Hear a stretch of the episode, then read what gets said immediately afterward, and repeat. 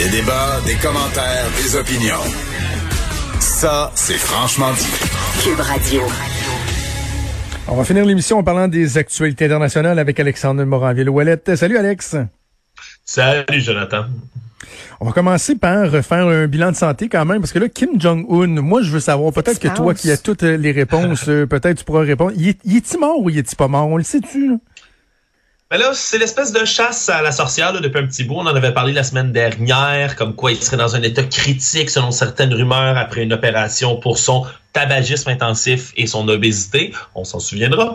Mais euh, là, depuis un certain temps, on n'entend plus rien dire. Il y a des sources qui diraient qu'il serait mort. Euh, des ben, TMZ avait dit en fin de euh, semaine qu'il était mort. Samedi, TMZ, qui d'habitude se trompe pas, même si c'est un site à potin, là, ils ont annoncé le décès de Michael Jackson et, et, de bien d'autres. Ils avaient annoncé qu'il était mort, mais on n'a pas entendu trop trop parler après.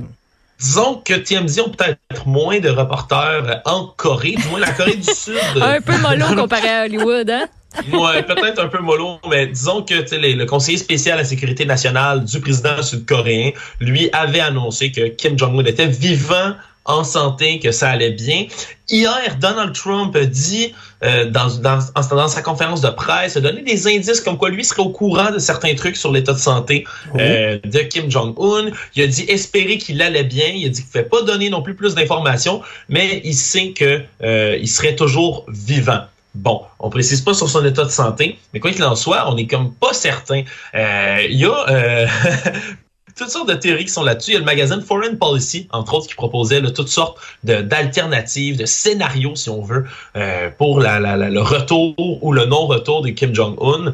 Euh, sur les divers scénarios, ben, c'est très improbable que lui soit en train de se cacher pour la COVID-19 ou qu'il l'ait attrapé. Là. Il y a certaines sources qui euh, proposaient ce scénario-là.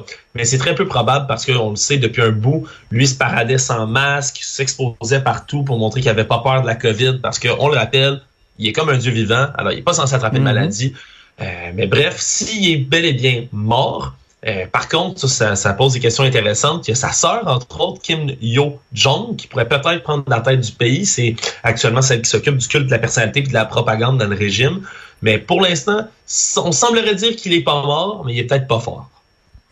OK, et passons d'un autre bon d'un bon Jack à un autre bon Jack. Euh, hier, Air, Bolsonaro au Brésil, lui qui continue là, il continue à faire flèche de tout bois. Là.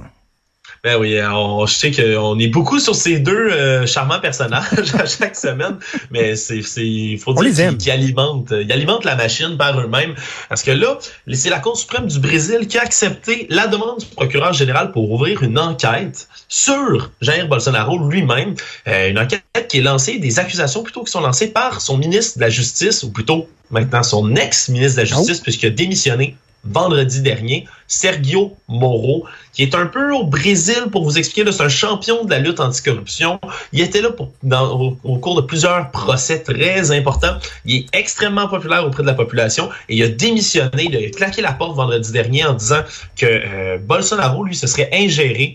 Euh, il aurait limogé l'ancien chef de police, entre autres, pour en placer un qui serait plus malléable, si on veut, au régime pour qu'il puisse avoir des informations privilégiées sur des enquêtes. Euh, le problème, c'est qu'il y a des enquêtes qui visent, entre autres, les deux fils de Bolsonaro, Carlos et Flavio Bolsonaro.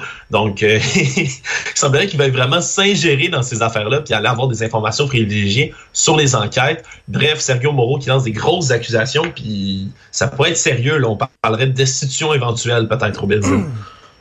Sergio Moreau, ça ressemble beaucoup Serge Moreau, pareil. Hein, oui. Hein? Pourquoi le monde a accroché sur Sergio Moreau et Serge Moreau? Le cousin est proche de Sylvie Moreau aussi, probablement. Peut-être. Peut-être. À, préciser, c'est tellement à préciser que ça s'écrit M-O-R-O, par contre. Oui, on s'en doutait. Ouais. Ben oui. Et puis moi, on riait depuis deux minutes. Alors, mm. Alors, fallait que je le dise. Euh, écoute, on va aller faire un tour euh, du côté de, de l'Espagne. Très curieux de t'entendre sur euh, l'école par walkie-talkie. Ben c'est drôle parce que au moment où on parle évidemment de déconfiner ici au Québec, on parle des écoles primaires, euh, qu'on a mentionné hier également là, de, de peut-être vouloir fournir des ressources technologiques aux élèves qui n'ont pas internet, ça existe encore hein, aujourd'hui, des gens dans des régions peut-être plus mhm. reculées euh, qui ont une moins bonne connexion. Ben, même chose en Espagne, il y a des régions qui sont moins connectées où les gens ont moins les, les moyens, si on veut, euh, d'aller chercher une connexion à l'école. Ben il y a certaines écoles qui vont fournir des walkie-talkies, c'est incroyable que ça puisse paraître, aux écoles dans les petits villages pour qu'ils puissent suivre la correction de leurs devoirs au walkie-talkie directement. Donc, avec le petit bruit fond, le petit grésillement de la ligne, ça va être, euh, ça va être fabuleux à entendre. Les réponses des devoirs des élèves. Donc, c'est une histoire qui a fait bien, qui en a fait sourire plusieurs sur le web, euh, parce que c'est une méthode artisanale, mais qui risque peut-être d'être efficace. On le sait pas. OK, il nous reste euh, deux, trois minutes, puis je, regarde dans ton euh, line-up, là, puis j'ai envie de finir sur quelque chose peut-être de, positif.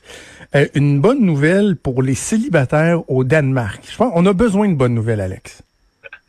On va amener la bonne nouvelle. Vous vous souvenez peut-être la semaine dernière, j'avais parlé, entre autres, du ministre de la Santé en Argentine qui lui proposait et recommandait fortement le sexe sur Internet. Vous vous en souvenez? Oui. Oui, mais oui. Comment oublier? Je vous pas.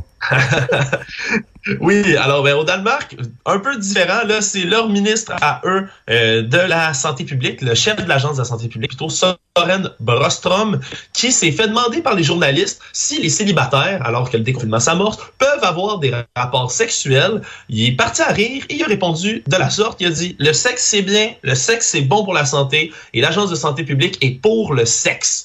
Alors, il a dit faut faire attention. Imagine le point en l'air, tu sais. Ouais, ouais, ben, il a même dit que les humains sont des êtres sexuels, que les célibataires ont le droit d'avoir des relations sexuelles pendant, même pendant la période de coronavirus, que c'est important pour la santé, le mental et physique de tous. Il a dit, par contre, faites attention, posez les bonnes questions, protégez-vous, euh, mais il n'y a rien pour l'instant là euh, qui, qui, suggère que ça se transmettrait le coronavirus par les, les, les rapports sexuels directement. Évidemment, l'embrassade qui peut précéder ou suivre, ça, ça peut, ça peut contaminer, mais euh, pour le reste, ça a bien fait C'est parce que de réussir à avoir un rapport sexuel à deux mètres de distance, pas tout le monde qui peut faire ça. Ouais, bon, Peut-être avec un plexiglas. Peut-être que s'embrasser avec des masques, c'est moins romantique aussi. Je sais pas. T'as-tu un plexiglas, Un peu moins classe. Wow! Du plexiglas. mais, euh, mais bref, le, le, ministre au Danemark est un peu comme moi dans le fond, là, parce que ça faisait un bout, j'avais pas euh, refait mon appel aux gens. tu sais, Maud, pendant plusieurs jours, je dis, regarde, si j'ai un conseil à vous donner, là, faites l'amour. En confinement, là, faites ça. Je, je, pense que c'est un bon conseil. Ça chasse l'anxiété, les mauvaises pensées. c'est fun.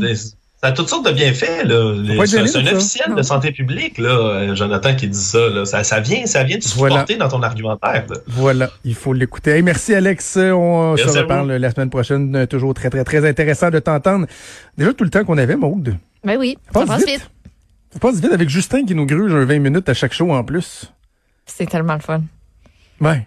Mais, j'ai de moins en moins de patience. Quand je parle à Achille en régie, là, je suis comme, OK, si l'autre question est pas pertinente, on sac notre camp. On sac notre camp. de plus en plus. Mais euh, voilà, alors c'est tout le temps qu'on avait. Ça va être une journée très importante à 13h. On va suivre ça, la conférence de presse du premier ministre avec le ministre Fitzgibbon qui va annoncer le plan de relance économique du Québec.